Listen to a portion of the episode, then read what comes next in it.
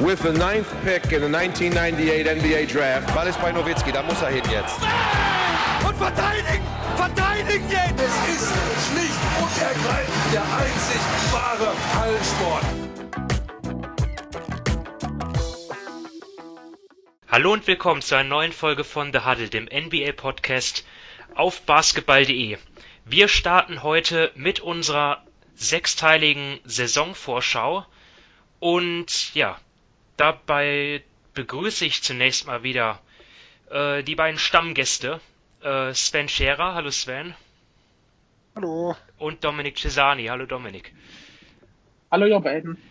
Mein Name ist Simon Wisser und ja, wie gesagt, sechsteilige Saisonvorschau steht an. Äh, pro Division nehmen wir eine Folge auf und besprechen jeweils ja die fünf Teams ähm, und das jetzt über die kommenden zwei Wochen. Also jeden zweiten Werktag werden wir eine neue Folge jetzt einfach einstellen, ähm, damit ihr auch genug Zeit habt, ähm, einigermaßen genug Zeit habt, die aktuelle Folge zu hören.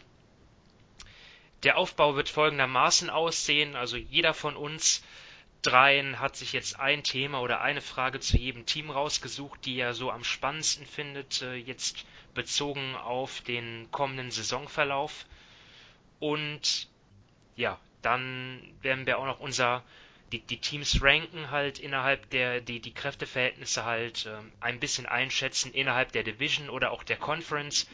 Das ist in dieser Saison sicherlich äh, ein bisschen spezieller. Ich weil nicht ein bekannter Spieler hat es zuletzt auch gesagt, ich glaube es war Luka Doncic, wo er irgendwie gefragt wurde, ja, was denn so das Wichtigste, der Knackpunkt sein könnte in der Saison und dann hat er so gesagt, ähm, ich, ich meine es war Doncic, von wegen, äh, ja, das Team, das äh, äh, nicht, dass das immer negativ bleibt bei Corona, das hat ziemlich gute Chancen. Ja, also Corona natürlich auch wird ein großer Faktor sein in dieser Saison, generell natürlich Unsicherheit, wie funktioniert das alles ohne Bubble, äh, mit den ganzen Reisen und so weiter.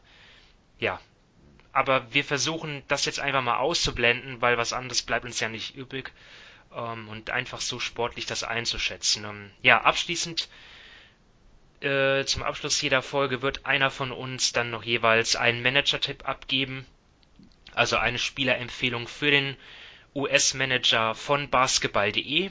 Der ist nämlich wieder gestartet. Ähm, geht da gerne auf unsere Seite, falls ihr das noch nicht mitbekommen habt. Ja, anmelden und loslegen. An den Regeln hat sich meines Wissens nach nichts geändert. Also man muss, muss weiterhin 15 Spieler auf, aufstellen bei einem Salary Cap von 60 Millionen, die man zur Verfügung hat. Natürlich unter Einhaltung bestimmter Regeln, wie zum Beispiel Position, aber die Details könnt ihr auch äh, in den Regeln als äh, nachlesen. Ähm, ja, also macht mit, und zeigt euer NBA-Wissen. Ja, Stichwort NBA-Wissen, ähm, das werden, davon werden wir jetzt auch ähm, ein bisschen preisgeben. Ich setze da große Hoffnungen in euch beide, Dominik und Sven. ähm, ja, äh, wir beginnen heute halt in unserer ersten Folge mit der Southwest Division und gehen dort alphabetisch vor und machen den Start mit den Dallas Mavericks. Ja, ähm, Sven, du hattest die Mavs als deinen größten Off-Season-Gewinner. Ähm, was ist denn so dein spannendstes Thema, wenn du so auf die Mavs vorausblickst? Äh, ja, mein spannendes Thema hat erstmal wenig mit der Off-Season zu tun, sondern für mich äh, ist es der X-Faktor Christoph Porzingis. Ähm, leider werden wir ihn wahrscheinlich frühestens im Laufe des Januars äh, zu sehen bekommen. Äh, aber er ist halt momentan der, das zweite Standbein der Mavs. Er war letztes Jahr zurückgekommen nach einer anderthalbjährigen Verletzung. Äh, hatte, war auch am Anfang ein bisschen eingerostet.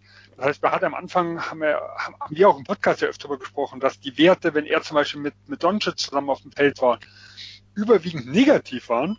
Äh, also den Effekt hat man überhaupt nicht gesehen. Ähm, aber im Laufe des Jahres hat sich das deutlich gebessert. Also am Ende waren sie dann doch noch beim Netrating von plus fünf äh, und auch wo er alleine auf dem Feld war, hat er das Team wirklich tragen können. Ähm, und, für, und mich interessiert halt auch jetzt, kann er jetzt wirklich den Schritt zum zweiten Star machen? Wenn ja, auch auf welcher Position? Weil er wird ja oft so als Power Forward äh, äh, gehandhabt oder, oder für ein Power Forward gehalten. Äh, aber im Frühjahr hat zum Beispiel äh, McMahon, der ja äh, für ESPN, sagen wir, Dallas und Houston gerade sehr, sehr, sehr, sehr genau beobachtet, ist er eigentlich davon ausgegangen, dass, dass die Mavs mit Christoph Porzingis mittel- bis langfristig auf Center planen. Ob das jetzt wirklich schon in diesem Jahr oder in der regulären Saison ist, ob das eher Richtung Playoff hinausgeht, das hat er alles noch ein bisschen offen gelassen. Ähm, und äh, dementsprechend finde ich halt seine Personalie wird ganz, ganz wichtig sein, wenn es auch darum geht, Richtung 2021 dann irgendwo zu gucken, wo die Mavs ja nochmal den dritten Star haben wollen, können sie auf ihn als zweiten Star setzen, dann kann man ganz anders vorgehen ähm, äh, zukünftig. Oder ist er entweder sportlich oder, was vielleicht wahrscheinlicher noch ist, aus verletzungshistorischen Gründen, äh, ein großer Unsicherheitsfaktor und man muss komplett anders planen. Deswegen ist er für mich so, ja, sportlich, wie gesagt, wie auch verletzungsbedingt meine, meine größte Frage bei den Dallas Mavericks. Ja, guter Punkt, hatte ich mir auch notiert. Ähm, ja, ich habe aber drei Fragen im Köcher, deswegen lasse ich jetzt erstmal dir, Dominik, den Vortritt, weil ähm, ja, ich habe da auf jeden Fall noch was dann im Petto, falls du jetzt nicht auch noch drei, zwei andere Sachen hast. Was hast du dir ausgesucht? Ähm, also, wenn ich mir so den Dallas-Kader ansehe, dann glaube ich wirklich, eigentlich wie Sven das gesagt hat, dass das Hauptthema, das wichtigste Thema und auf das ich wirklich achte, wird das mit Porzingis sein. Ähm, es gibt natürlich noch mit Josh Richardson und so weiter, der wieder bei Dallas ähm, in die Form kommt, wie er damals bei den Heat hatte. Bei Philly hat es ja nicht ganz so gepasst und ich glaube, zu Dallas kann er besser oder passt er besser, da ist das Spacing besser, da hat er mehr Platz. Aber ja, wie gesagt, ich kann Sven nur zustimmen. Mein großes Thema ist auch Porzingis, denn wenn, wenn man jetzt den Kader ansieht, dann ist einfach er quasi der Schlüssel, der Dallas auf ein, ein höheres Niveau hieven kann. Sie haben jetzt schon ein gutes Niveau, aber wenn Porzingis den nächsten Schritt macht, dann kommen sie natürlich auf die höhere Ebene und das ist dann auch entscheidend für die nächsten Jahre eben. Sven hat das angesprochen mit dem, ähm, mit dem, ob sie einen nächsten Sommer einen dritten Star holen, ob Porzingis dann einer dieser drei Stars ist ob seine Verletzungen da eben einen Strich durch die Rechnung machen und eben der, der Start in die Saison ist für ihn schon mal nicht so gut, denn man weiß nicht genau, wann er zurückkommt, aber das wird noch ein paar Wochen dauern. Und ja, ich glaube einfach von, von Dallas so ein bisschen ihr, ihr, ihr Potenzial hängt einfach von Porzingis ab, denn mit Doncic haben sie schon den Superstar, aber Porzingis hat eben einen Maximalvertrag unterschrieben und er muss diesem halt auch einfach in, den, in nächster Zeit gerecht werden, damit Dallas ihr Potenzial ausschöpfen kann. Ja, ich habe ich hab noch zwei andere Themen, die, ja, wo Dallas Fortschritte machen muss, wenn sie wirklich den nächsten Schritt machen wollen, jetzt was Bilanz betrifft und dann halt auch, ja, dann Erfolg in den Playoffs dann irgendwann. Zum einen werden, werden sie weniger ausrechenbar in, in, in der Crunch-Time? Und ähm, falls ja, wie? Also wir, wir haben die Stats, wir hatten das Thema letzte Saison schon häufig, ähm, sodass sie, ja, Mavs-Fans wird, wird das Thema eh schon aus den Ohren rauskommen, aber ja, man kann es nicht oft genug sagen. Also sie haben halt die beste Offense gehabt in der Vorsaison, historisch gut sogar. Und in der Crunch-Time, was das Net-Rating betrifft, stürzen sie dann halt äh, auf Platz 26 ab. Und ähm, ja, auch dieses Jahr frage ich mich, wer kann dort irgendwie in der entscheidenden Phase des Spiels Luka Doncic dort irgendwie entlasten oder irgendwie so einen Überraschungsmoment liefern aus Sicht der Maps. Porzingis ist auf dem Papier natürlich der zweitbeste Spieler des Teams, aber ja, in, in der Crunch-Time über Big Men zu gehen, zum Teil auch nicht so leicht. Und was jetzt auf den Guard-Positionen betrifft, dort haben sie jetzt auch nicht so viel äh, hinzugewonnen. Ähm, Richardson kann dort vielleicht mal was machen. Ähm, sie haben Trey Burke, der war auch ganz ordentlich letzte Saison insgesamt in Philly, aber natürlich niemand, äh, vor dem die gegnerische Defense jetzt äh, ja sonderlich Angst haben wird. Ähm, da bin ich gespannt, was sie sich einfallen lassen und halt auch das, ob sie ja sozusagen diese diesen Schlendrian halt ablegen, weil sie ja einfach nur äh, die 13 beste Bilanz hatten ähm, obwohl sie eigentlich im Net-Rating top waren und das hat halt eben mit diesen knappen Niederlagen zu tun und auch, dass sie sich halt auch Niederlagen geleistet haben, zu viele gegen Lottery-Teams. Also wenn sie die beiden Sachen abstellen, dann, dann sehe ich sehr positiv aus Dallas Sicht. Ähm, da bin ich halt gespannt. Ja, sie hätten ja am besten rein vom Netrating her Platz 3 haben müssen. Also nur die zwei LL-Teams waren besser. Also da waren sie ja wirklich äh, absolut elitär aufgestellt. Das ist ja zumindest langfristig eigentlich immer der bessere Indikator für eine Saison wie die reine Bilanz. Weil ja. Klatschstatistiken sind ja von Jahr zu Jahr immens unterschiedlich, was ja auch schon einige andere, teilweise auch wirkliche Top-Teams irgendwo gezeigt haben. Äh, Golden State 16 und 17 äh, sie waren viel, viel besser 2016 ohne Kevin Durant in den Klatschmomenten, was ja eigentlich auf dem Papier keinen Sinn ergibt, aber Klatschsituationen ergibt halt nicht immer Sinn. Ja. Ich ja, und ich glaube, wir haben es eh schon mal angesprochen, da, wo wir das mit der, mit der Crunch mit den Mavs hatten, da, ja, gibt es wahrscheinlich mehrere Faktoren. Einerseits ist sicher ein bisschen Zufall, also eben manche, das ändert sich ja dann teilweise auch von Saison zu Saison. Andererseits hat zum Beispiel ein Doncic sicher noch Potenzial, gerade körperlich fitter zu werden, wenn man sieht, was der da letztes Jahr auch für eine Last schultern musste, gerade mit den Ballhändlungen und so weiter, kann ich mir gut vorstellen, dass er zum Ende hin einfach ein bisschen müde geworden ist. Und was auch war, sie haben einfach oft so die Zeit runterlaufen gelassen und dann hat Doncic irgendwie einen, einen, einen, einen Dreier-Stepback genommen. Das ist natürlich in so einer Situation vielleicht auch nicht immer der beste Wurf. Also ich glaube, da hat Dallas wirklich noch einiges an Verbesserungspotenzial und es würde mich schon wundern, wenn sie da dieses Jahr wieder so schlecht sind. Ja, und er ist ja eigentlich auf dem Weg zum Korb, also auch in den Crunch-Time-Momenten kaum zu stoppen gewesen. Und Dallas hat ja wirklich die Möglichkeit, äh, Five-Out zu spielen. Also Doncic plus vier Schützen und da äh, schlagen wir den Bogen wieder zu Christoph Porzingis, wenn sie ihn in diesen Momenten auf der 5 äh, spielen lassen und dann nochmal drei Schützen neben den beiden, ähm, dann ist ja eigentlich Platz ohne Ende. Ja? Und dafür sind sie eigentlich ja dieses Jahr vielleicht fast noch etwas besser aufgestellt wie im letzten Jahr. Also ich bin da auch deutlich zuversichtlicher.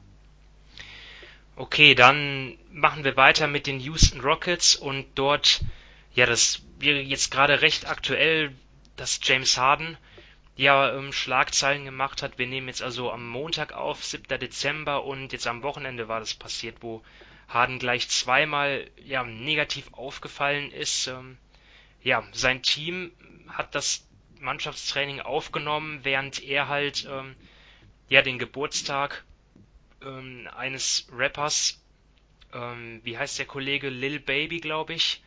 Ähm, ist das so? Dominic, ja, du lachst, ist das ich Zustimmung? Ich bin halt beim, beim Hip-Hop irgendwie so, bis auf wenige Ausnahmen, so in, Anfang der 2000er so hängen geblieben. Deswegen, ich kenne die nicht alle so, aber ja, Lil Baby, so, ähm, seinen Geburtstag gefeiert. Ähm, dann war er am Tag darauf, glaube ich, auch noch im, in einem Stripclub. War das ein Tag darauf? Ich glaube schon. Also jedenfalls auch ohne Hygienemaßnahmen zu äh, beachten einschalten und deswegen muss er jetzt sich jetzt erstmal eigentlich in Quarantäne begeben, beziehungsweise darf dann jetzt ja die nächsten eins bis zwei Wochen nicht mit dem Team trainieren.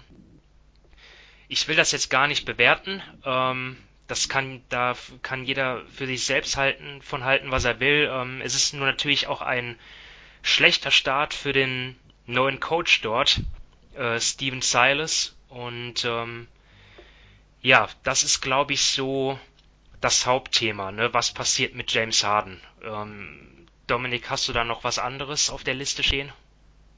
Ähm, ja, also ich meine, Harden ist sicher das, das alles überragende Thema, aber ich glaube, sie haben da gerade mit, mit einem John Wall oder mit einem DeMarcus Cousins auch noch Kandidaten, bei denen man gespannt sein kann, wie die zurückkommen.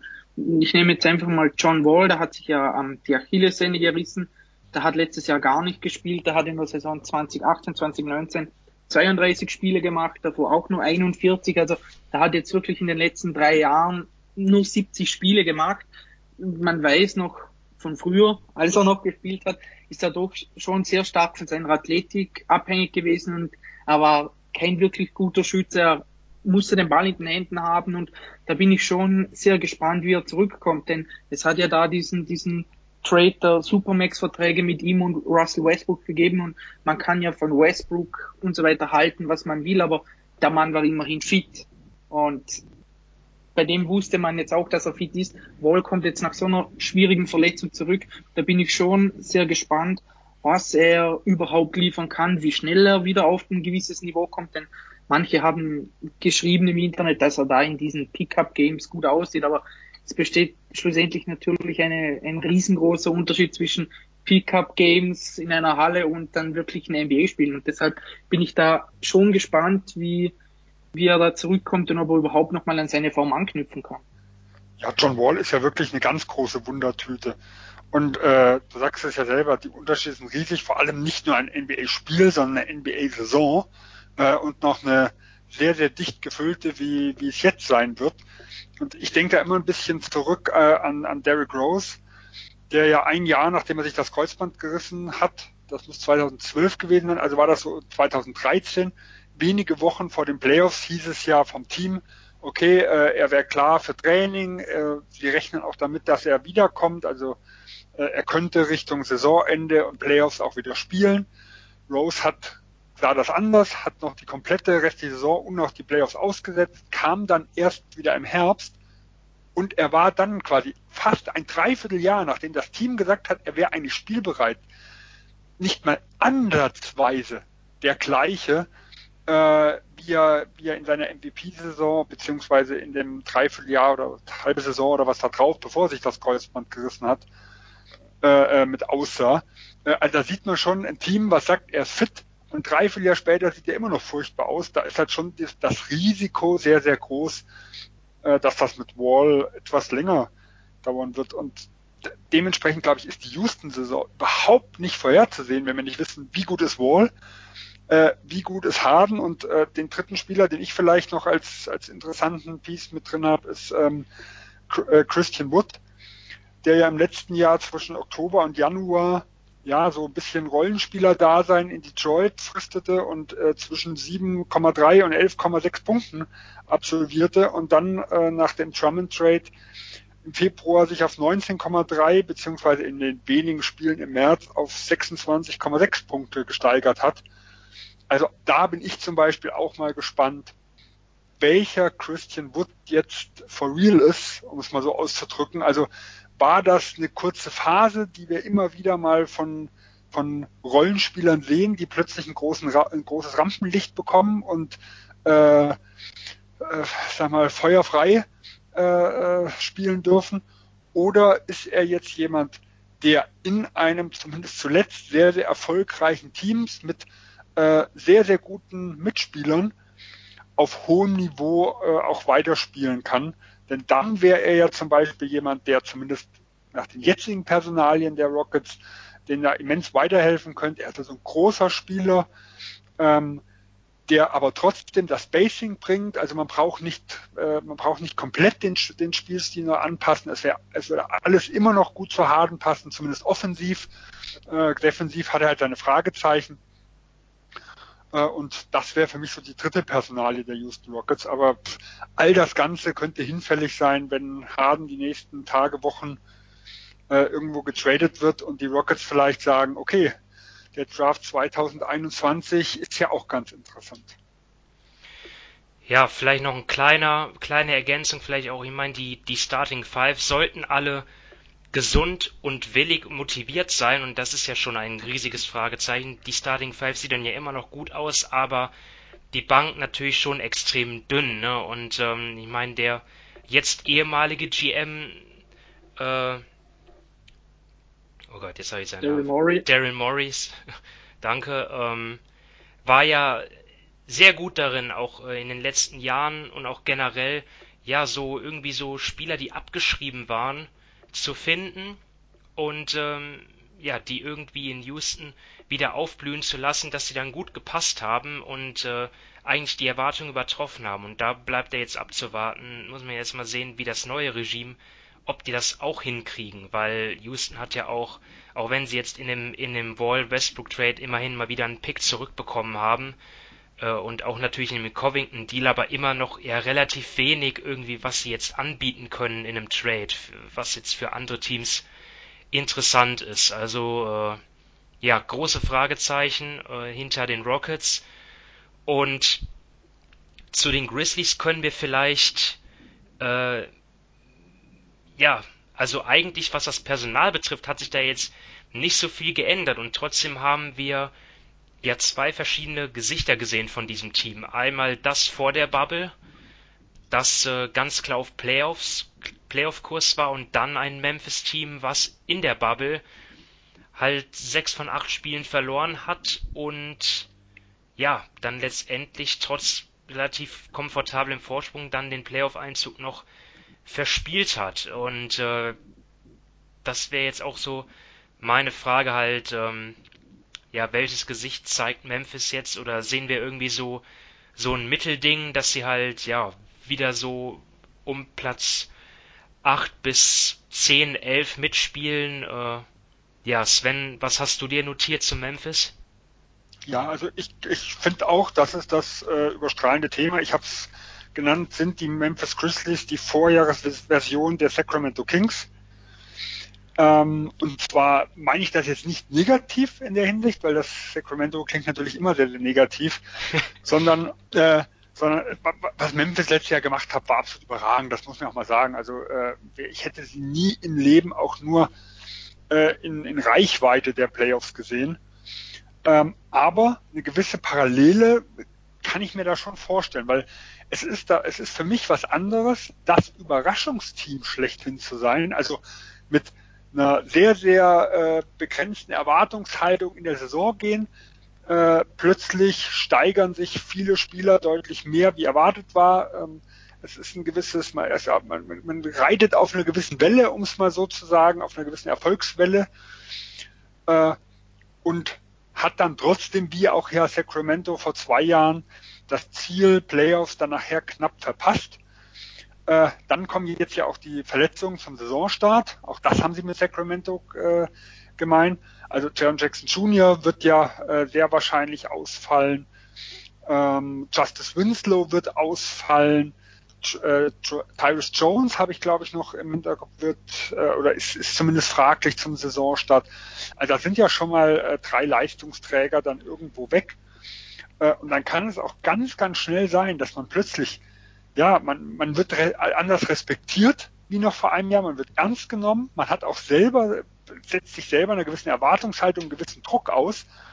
Äh, dass es so ein bisschen wie in Sacramento letztes Jahr ist, der Saisonstart wird verhagelt und äh, auch die Kings haben ja nachher einen ganz guten Run zum Saisonende noch hingelegt, äh, aber es reichte halt dann irgendwo nicht mehr. Und ähnlich könnte ich mir das bei den Grizzlies auch vorstellen. Zumindest, wenn jetzt nicht zum Beispiel jemand wie ja, ja Morant plötzlich noch, noch mal äh, einen Riesengang oben drauf legt. Ähm, das ist natürlich, ist natürlich schon noch ein bisschen Potenzial da.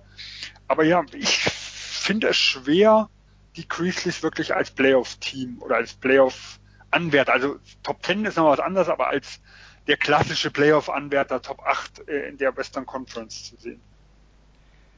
Ja, also vielleicht so ein Kandidat für das Play-in-Tournament. Ne? Ähm, Dominik, wie siehst du das? Was ja, hast also du noch, dir noch notiert?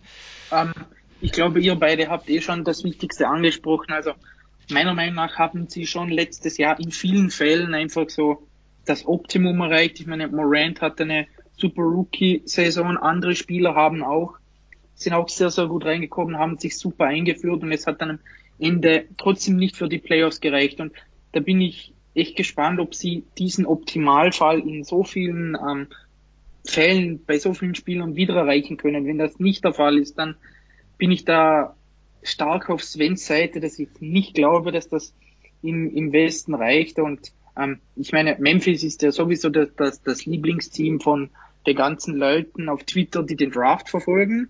Ähm, das konnte man ja jetzt die letzten zwei Jahre irgendwie mitbekommen. Die haben jeden Spieler gepickt, den Draft Twitter liebt und da bin, und ich habe mich jetzt weniger mit dem Draft beschäftigt, das muss ich ehrlich sagen. Und da bin ich jetzt ähm, gespannt, ähm, wie diese ganzen Spieler da auftrumpfen in Memphis. Das ist so für mich auch so ein bisschen etwas, was ich verfolge. Klar, sie haben ihren, ihren ich sag mal, ihren, ihren Stamm um Morant, Jaron Jackson Jr. und so weiter.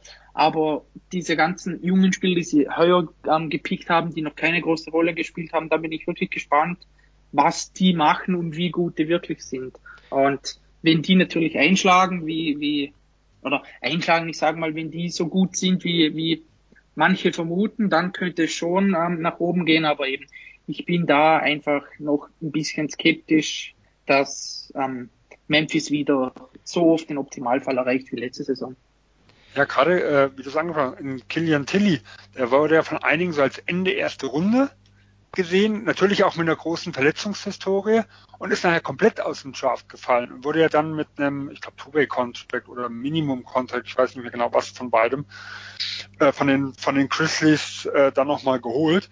Also äh, es sind schon einige äh, interessante Namen, also ich glaube allein drei Draft-Picks in diesem Jahr, die wie gesagt von, von einigen erste Runde äh, gesetzt worden sind, äh, dabei, wo man natürlich wirklich äh, wirklich auch sagen kann, okay, wenn der ein oder zwei irgendwo sich halbwegs gut präsentieren, dann ist da zumindest noch ein größeres Grundgerüst für die Zukunft da. Ja, und ich glaube, das muss auch weiterhin trotz der Überraschungssaison im letzten Jahr so dass das oberste Ziel überhaupt sein, nicht was passiert im nächsten Jahr, sondern was ist in zwei, drei Jahren, ähm, weil der junge Kern, der ist ja schon sehr, sehr vielversprechend. Alles klar. Ähm, ja, zum, zum Fazit, also zu unserer äh, Prognose, was die Platzierung betrifft, kommen wir dann später noch ähm, und machen jetzt erstmal weiter mit New Orleans. Und ja, Dominik, beginn doch einfach mal mit deinem Top-Thema, was du zu den Pelicans, was dir da eingefallen ist. Okay, ähm, ich habe jetzt mal nicht, ich sage mal, den offensicht, offensichtlichsten Spieler genommen, sondern ich habe mir gedacht, wie das Spacing jetzt bei den Pelicans aussieht. Also, ähm, sie haben ja, ich sag mal, sie haben Steven Adams, sie haben Zion, sie haben Brandon Ingram, Lonzo Ball, ähm, Josh Hart, Drew Bledsoe und so weiter, äh, Eric Bledsoe, Entschuldigung. Und Ingram hat zum Beispiel letztes Jahr gut geworfen, aber an sich waren ähm, ja sie haben letztes Jahr 37 Prozent von draußen geworfen, aber da hatten sie noch ein True Holiday.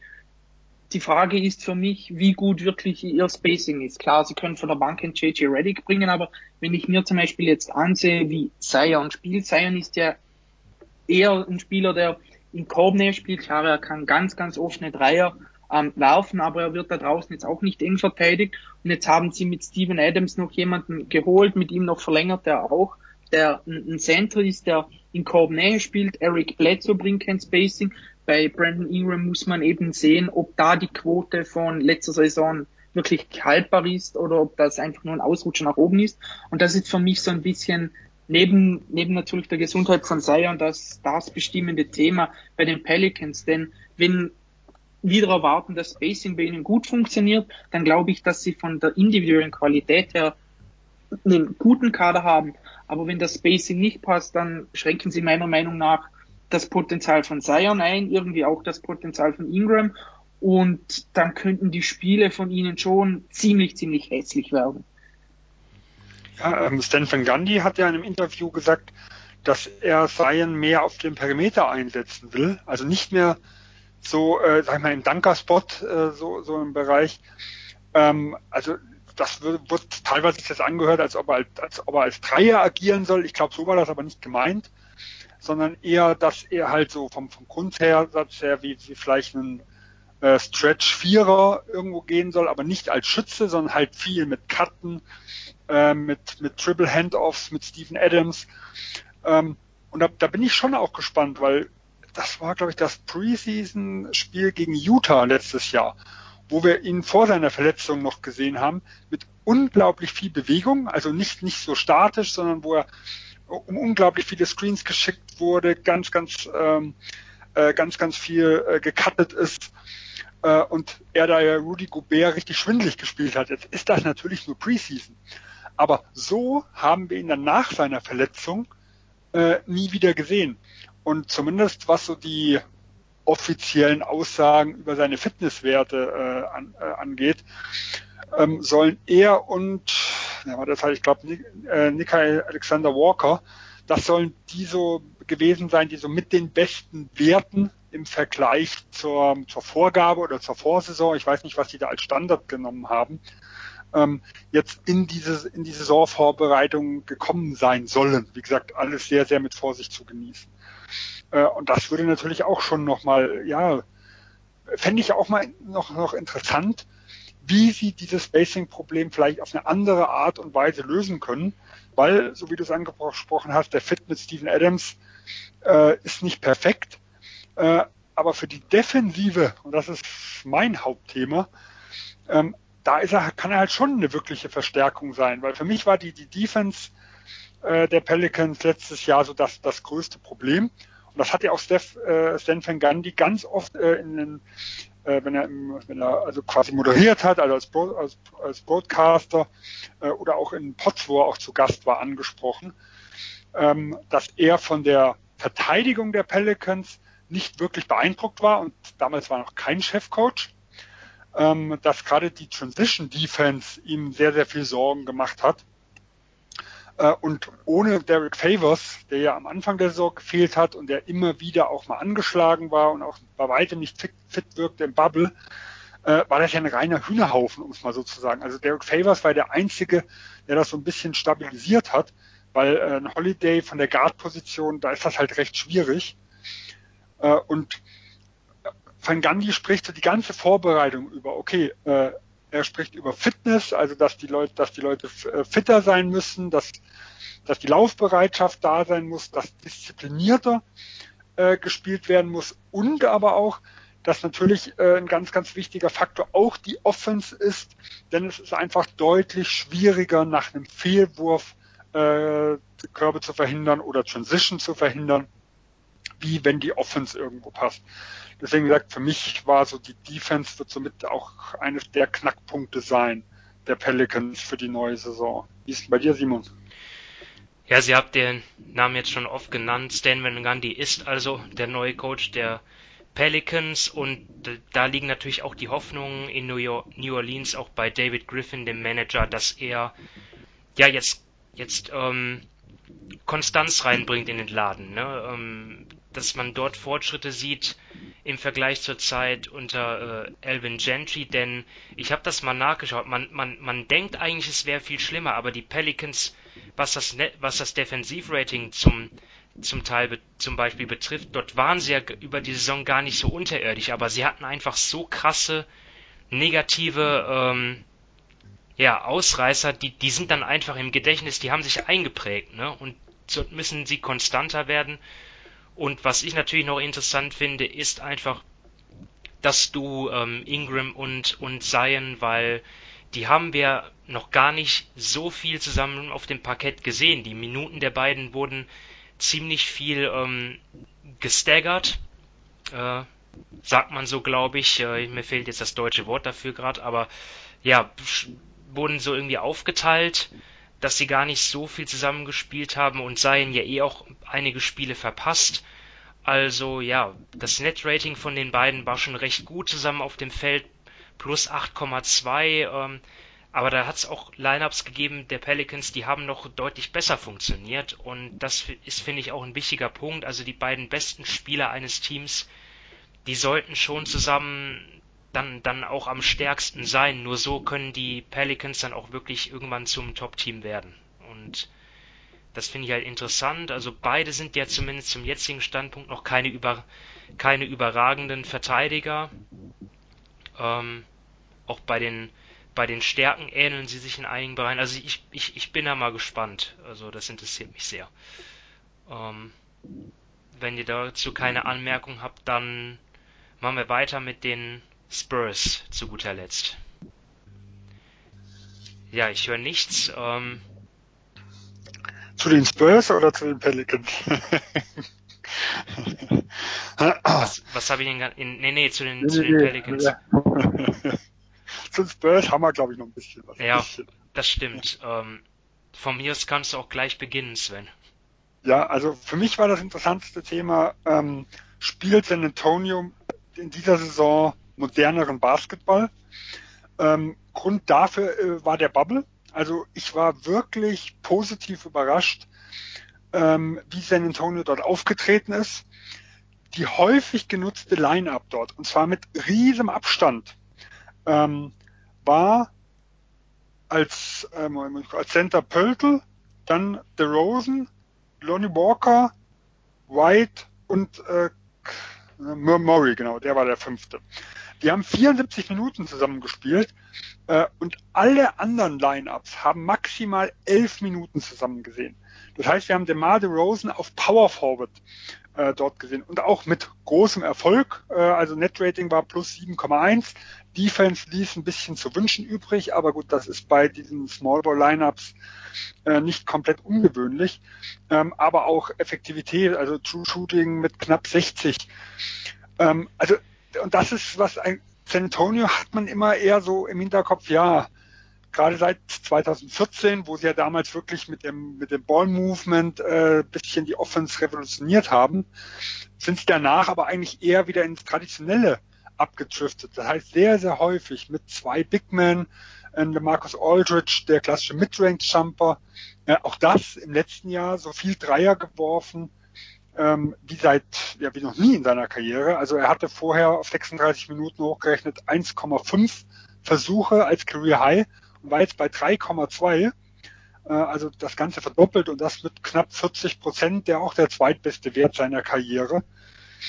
Äh, und das ist halt vor allem, was ich eigentlich auch gern sehen würde. Sie haben viel für junge äh, Spieler und dass man halt nicht so die ganze Offense äh, über The Rosen irgendwo laufen lässt, der dann so seine klassische auf der 2 spielt, mit irgendwelchen großen Leuten seine Mitteljumper nimmt, dass man da ein bisschen innovativ ist, äh, ein bisschen ihn von den kleinen Positionen wegnimmt, wo ja ein Überangebot äh, auf, als, auf Talentlevel zum Beispiel besteht und äh, etwas moderneren Basketball praktiziert.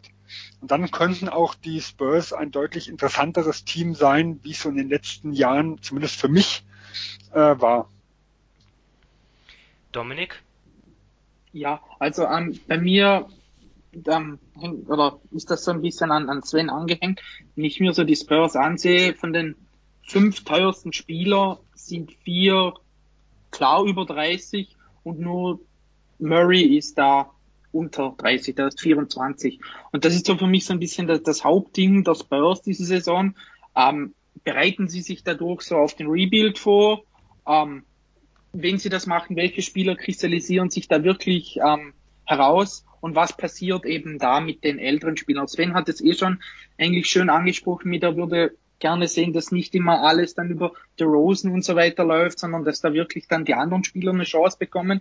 Und ich glaube, für die Spurs wäre das echt wichtig, denn hm, wir haben es eh schon gesagt, der Westen ist unglaublich stark dieses Jahr und ähm, bei San Antonio hat sich jetzt meiner Meinung nach noch kein Spieler so herauskristallisiert, zu dem man wirklich sagen kann, das ist der Spieler, um den wir unsere Zukunft aufbauen. Murray hat gute Ansätze gezeigt, ist gerade auch ein, ein sehr, sehr guter Verteidiger, aber offensiv ist da auch noch ein bisschen, oder ist da noch, noch ich sage mal, muss da einfach der nächste Schritt kommen. Das ist eigentlich so das Hauptthema, ähm, mit dem ich mich bei den Spurs beschäftige, denn ja, wir, wir wissen im Endeffekt, was man von einem DeRozan bekommt, was man, was man von einem Aldridge bekommt, was man von einem Rudy Gay bekommt. Ähm, das wird sich diese Saison nicht zum Positiven verändern, sage ich mal, eher zum Negativen bei einem Aldridge oder bei einem Gay, weil die ja wirklich schon in, im etwas höheren Alter sind und darum würde ich es schon gerne sehen, wenn da die Jungen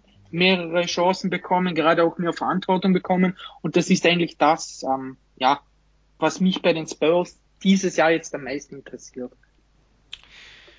Dann hätte ich jetzt noch halt den Punkt, halt, ja, die Frage irgendwie, ob San Antonio, also das ist so eine Grundsatzfrage, ob sie, ob sie versuchen werden, ja nochmal die Playoffs anzugreifen oder ob sie vielleicht ähm, oder ob sie das jetzt einfach so durchlaufen lassen und ähm, ja, mit dem Kader dann halt, selbst wenn, wenn, wenn es schon früh feststehen sollte, dass es vielleicht das nicht reichen wird, ob sie es dann, ob sie die Saison einfach so zu Ende laufen lassen oder ob sie wirklich dann schon in der, während der Saison proaktiv werden, falls das möglich ist, vielleicht mit einem Trade von DeRozan oder Aldridge, also generell den, den, den älteren Spielern, ob sie das vorhaben oder ob das möglich ist, äh, ja, das ist so mit das Interessanteste, was jetzt noch übrig geblieben ist, weil ihr hattet eigentlich auch schon die Punkte genannt, die ich mir hier notiert hatte. Also, ja. Deswegen für mich die Spurs auch relativ schwer zu tippen jetzt, äh, was so die, ähm, die Bilanz betrifft oder auch die, das Standing halt in der, in der Conference. Ich habe dort jetzt, ähm, also um es vielleicht mal zusammenzufassen, ich habe jetzt in dieser gesamten Division jetzt kein Top-Team, also das ist jetzt für mich keins auf Platz auf, unter den ersten dreien. Ich habe jetzt Dallas als Sieger der Division prognostiziert, ja, mit so ungefähr 45, 46 Siegen. Das klingt jetzt wenig, aber man muss ja bedenken, es sind zehn Regular Season Spiele weniger angesetzt ähm, als normal. Und dahinter habe ich halt jetzt, ja, ich meine, man muss ja mit dem Kader, man, man, muss ja mit der Situation jetzt davon ausgehen. Also deswegen habe ich hier immer noch Houston auf Platz 2, aber das ist natürlich, ja, ein, die sind halt untippbar. Und ja, die Pelicans und Grizzlies sind bei mir so auf den Plätzen 9 bis 11, ja, Kandidaten für das Play-In-Tournament und San Antonio habe ich da jetzt wirklich schon relativ abgeschlagen, aber es kann auch sein, dass sie uns dann wie so oft, äh, ja, positiv überraschen. Habe ich jetzt mal so Platz 5 natürlich in der Division und Platz 13 in der Conference. Ähm, Sven, wie lautet deine Einschätzung? Ja, also bei mir sieht es ähnlich aus. Ich denke auch, dass Dallas diese Division gewinnen wird. Ich habe sie auf Platz 4 äh, im Westen getippt. Ach so, ich auch. Ja, ich weiß nicht, ob ich das gesagt habe, aber ich habe auch Platz ja, 4 also Dallas. So, hat Homecourt, aber auch da, sag mal, bei mir ist zwischen 3 und 7 äh, so eng, da kann es um Kleinigkeiten gehen. Ja, also auch, wir kennen ja auch überhaupt noch nicht mal den, den Plan der zweiten Saisonhälfte. Also wir können überhaupt nicht sagen, wer hat da jetzt wie viel Back-to-Backs, wer hat wie schwer, wie leichten Spielplan irgendwo. Das ist ja schon ein bisschen, ja, ein bisschen zwischen dem Drüben, um es mal so auszudrücken. Ähm, aber das ist für mich eigentlich auch das einzige sichere Playoff-Team. Äh, und Houston habe ich jetzt zum Beispiel raus aus den Top 8 getippt weil ich glaube nicht, dass äh, James Harden nach der Trade Deadline noch irgendwo da sein wird. Also ich glaube, New Orleans würde ich als ziemlich sicheres Team auf neun oder zehn, also auf einen dieser Positionen sehen. Ähm, und Memphis äh, im besten Fall Houston, wie gesagt, das glaube ich aber nicht. Ähm, also Memphis ist, glaube ich, die einzige Team, was da wirklich das Potenzial hat, äh, da, da, da mitzuspielen. Natürlich mit den ganzen Verletzungen könnte es auch sein, dass San Antonio wird nicht so weit dahinter sein. Houston könnte nicht, könnte sein, dass nicht so weit äh, dahinter ist. Äh, aber ich glaube, ich glaube, dass eigentlich diese beiden Teams, Houston und San Antonio, dann weder mit den Playoffs noch mit den Plätzen neun und zehn was zu tun haben werden, wenn es so sein wird, wie ich vermute, dass Harden getradet wird. Ja, deine Einschätzung zu Houston ist wahrscheinlich die realistischere. Ich habe mir halt gedacht, ja, ich, ich tipp's jetzt einfach so, wie jetzt der Stand ist und James Harden ist halt noch da. Ähm, ja, aber. Ja, dann werden in die Playoffs kommen. Ja. Also, wenn Harden die Saison bleibt und auch motiviert ist, das ist natürlich, also, wir reden davon von einem, der seit 2015, glaube ich, nur die 2015 und 16er Saison hatte, wo er nicht auf MVP-Niveau gespielt hat. In allen anderen Jahren war er zumindest äh, ein Top, sagen wir, Top 5 Kandidat. Äh, und das ist im Normalfall so, dass jemand, der ein Top 5 Kandidat, der auch noch Ballhändler selber ist, äh, dass der ein Team auf ein Level führt, das selbst im besten Playoff, äh, Playoff-Team sein sollte. Aber wie gesagt, das ist halt, ich rechne jetzt eher nicht damit, und es ist, hat es auch mir ein bisschen einfacher gemacht, weil ich fand es extrem schwer bei dem, ja, sowohl im Westen wie auch im Osten. Ich finde, es gibt ganz, ganz wenig richtig schwache Teams. Und damit fand ich die Siegverteilung extrem schwierig, weil ich will ja so halbwegs realistische Szenarien haben. Ich kann ja nicht irgendwie 200 Siege über dem vergeben, was es überhaupt gibt. Ja. Ähm, und da macht es mir ein bisschen einfacher, wenn ich dann Houston auch äh, dort, sehe, wo ich es jetzt eingeschätzt habe, also dass Harden das nicht beendet. Weil damit war die Siegeverteilung für mich etwas, etwas einfacher gestrickt. Aber es ist natürlich eine pure Spekulation. Ja, es wird eh ein oder zwei Teams geben, wo alles ganz anders läuft, wie letzte Saison Golden State, ne, durch Verletzungen irgendein Team wird es immer treffen und dann ist halt die Prognose für die Cuts. Ähm, Dominik, äh, hast du noch gravierende Unterschiede oder sieht es bei dir ähnlich aus? Ja, also ich habe jetzt Dallas auch als Sieger der Division auf Platz 5 in der Conference. Ähm, eben weil Porzingis am Anfang noch auffällt. Auf Platz 2 habe ich jetzt da die Rockets und auf 8 insgesamt. Ähm, erstens mal, ich bin jetzt auch einfach davon ausgegangen, dass Harden jetzt noch bleibt. Ähm, wenn man mich ja auf die Probe stellen würde, ob ich das zu 100% glaube, dann nein. Ähm, ich habe sie trotzdem nur auf 8, denn erstens Harden würde jetzt wieder später ins Training Camp einsteigen. Seine Motivation ist auch wahrscheinlich ziemlich fraglich und sie haben einfach mit einem Wall, mit einem Boogie, mit einem Eric Gordon von letzter Saison, mit einem unzufriedenen PJ Tucker meiner Meinung nach zu viele Fragezeichen, als dass ich sie höher einstufen könnte. Dann habe ich ähm, die Pelicans und die Grizzlies, also da habe ich Pelicans auf drei, die Grizzlies auf vier, insgesamt auf Platz 10 und auf Platz 11, aber die sind bei mir ganz eng zusammen. Das sind genauso Teams, ihr habt es eh schon angesprochen, ähm, Richtung Play-in-Tournament. Und dann auf der letzten Position und auf Platz 12 insgesamt in der Conference habe ich die Spurs. Ähm, da glaube ich einfach, ähm, die sind vom Talentlevel her ein bisschen schlechter als die anderen und deshalb habe ich sie jetzt auf 12, aber auch jetzt nicht ewig weit hinter den Pelicans und den Grizzlies. Alter San Antonio Hater. ja, sind sie selbst schuld. Ja, ja, genau. Aber ich bin wirklich gespannt, wenn du die Rockets auf 8 hast, wen du von meinen acht, acht Teams, die ich in, in den Top 8 sehe, dann nicht in den Playoffs. Wie gesagt, das ist ja dieses Jahr alles etwas anders äh, durch das Play-in-Tournament, aber nicht äh, in diesen klassischen Playoff-Rängen hast. Weil das würde mir auch extrem schwer fallen, da einen meiner Top 8 rauszuwählen. Ja, ich sage mal so, es ist generell, also du hast es eh schon angesprochen, 1 und 2 sind bei mir relativ deutlich. Ähm, und dann hast du noch einfach so ein Batch oder ein Cluster an Teams, die schlussendlich äh, zwischen ein bis drei Siegen liegen, was mich null überraschen würde.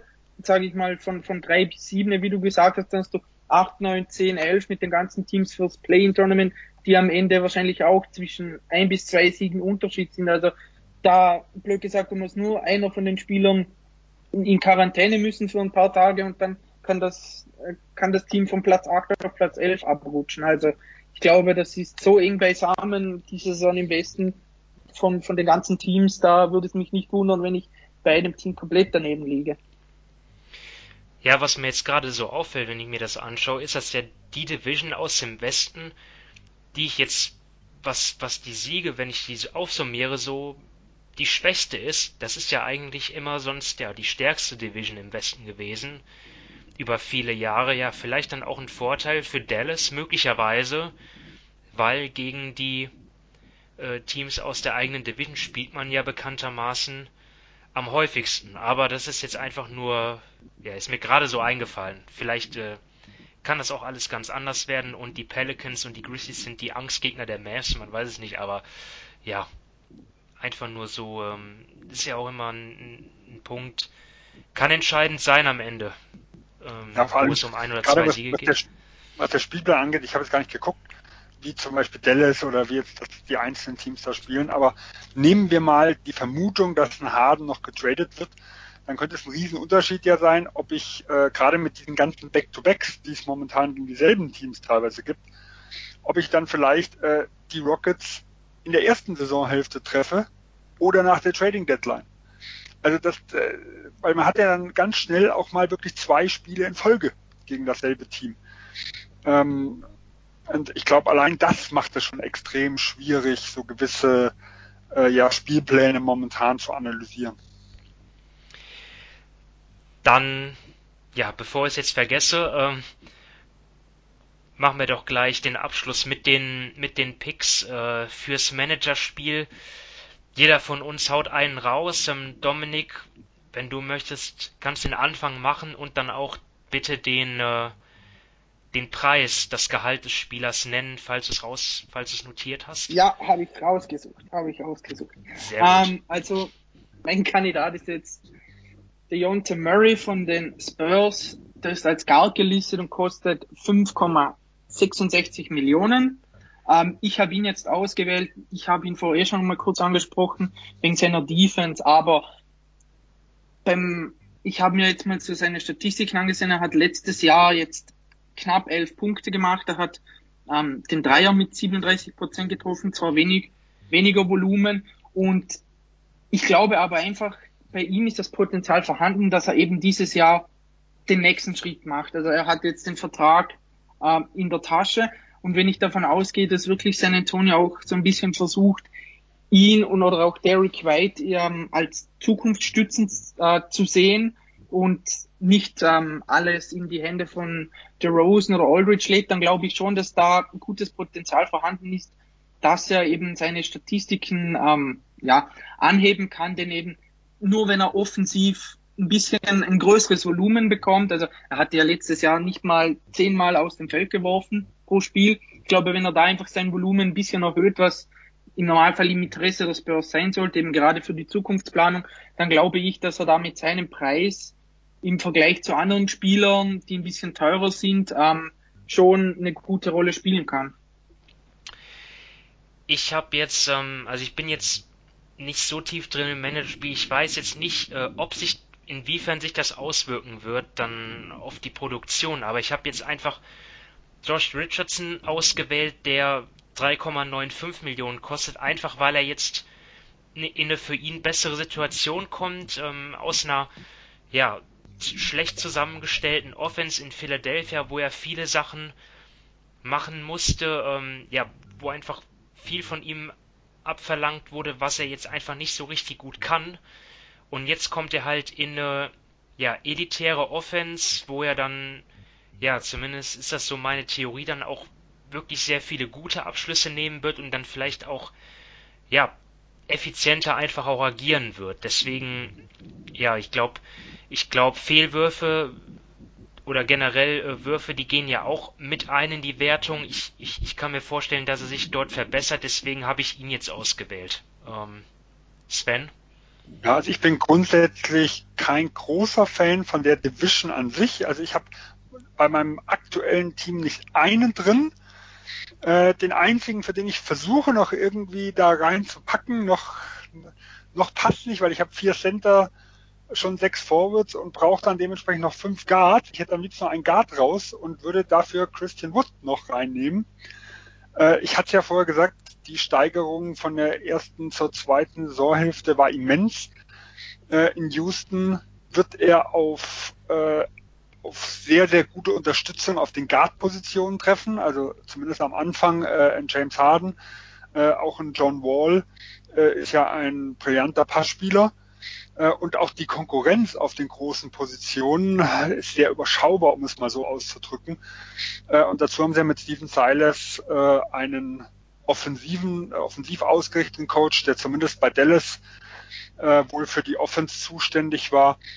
Ähm, also die Voraussetzungen sind aus meiner Sicht ganz gut, dass er seinen Preis steigern wird und ich hoffe, dass ich ihn irgendwie noch in mein Team reinbekomme, ohne andere Spieler rauszuschmeißen, die ich lieber haben will. Ja, ich kann dir nur zustimmen, Sven. Ich habe mir jetzt auch gerade bei der Southwest Division eher schwer getan. Ähm, Josh Richardson, gebe ich auch zu, ist jetzt mal zwar mein Pick gewesen, aber auch nicht in meinem Team zum Beispiel. Also, ja. Ja, das äh, war wirklich die schwierigste. Er steht bei mir ja auch drauf, weil wenn ihr mir meinen Lieblingskandidaten weggenommen hättet, da hätte ich eine Alternative bringen müssen. Aber ich bin, wie gesagt, von der gesamten Division noch nicht äh, wirklich überzeugt. Zum Beispiel auch, ich nehme jetzt mal nochmal von San Antonio Devin Vassell, der klingt für 2,2 Millionen richtig günstig. Da könnte ich mir auch sehr, sehr gut vorstellen, dass er, äh, dass er den Wert steigert. Aber San Antonio hat halt so diesen, äh, ja, also die, die in den letzten Jahren äh, Rookies haben die sehr, sehr langsam aufgebaut ähm, und haben die Leute im ersten Jahr sehr, sehr wenig spielen lassen. Ich habe es mir nur mal aufgeschrieben, äh, bei, bei der, wir hatten ja Antonio gerade in der Vorschau, White in den ersten so 17 Minuten, äh, nee, 17 Spiele nur gespielt. Murray 38, Lonnie Walker 17, Kel Kelvin Johnson 17, ähm, Anderson, also der jetzt ja bei den Grizzlies ist, 33 Spiele. Äh, eins, also der letzte, der, der mit so eingefallen ist, war Leonard, der mit 64 Spielen, also so, so das spielt, was er bis heute noch so im Schnitt immer hat. Aber auch da hat er nur 39 Spiele gestartet. Also San Antonio ist schon ein Team, das in der Vergangenheit, wie gesagt, wir wissen nicht, wie sie dieses Jahr ausgerichtet sind, die Rookies immer sehr, sehr langsam rangeführt hat Und das kann natürlich auch ein Problem im Managerspiel sein, wenn ich mich für jemanden wie Devin Vassell äh, entscheide, der wie gesagt auf den ersten Blick vom Preis-Leistungs-Verhältnis hervorragend aussah. Ne?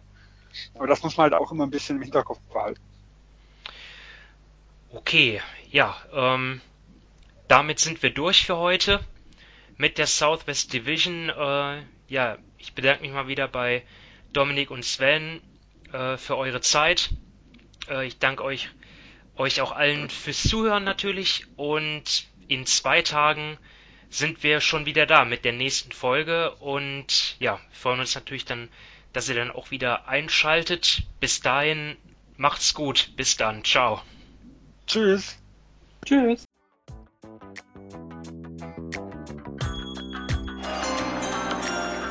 With the ninth pick in the 1998 NBA Draft, Ball ist bei Nowitzki, da muss er hin jetzt. Und verteidigen! Verteidigen jetzt! Es ist schlicht und ergreifend der einzig wahre Hallensport.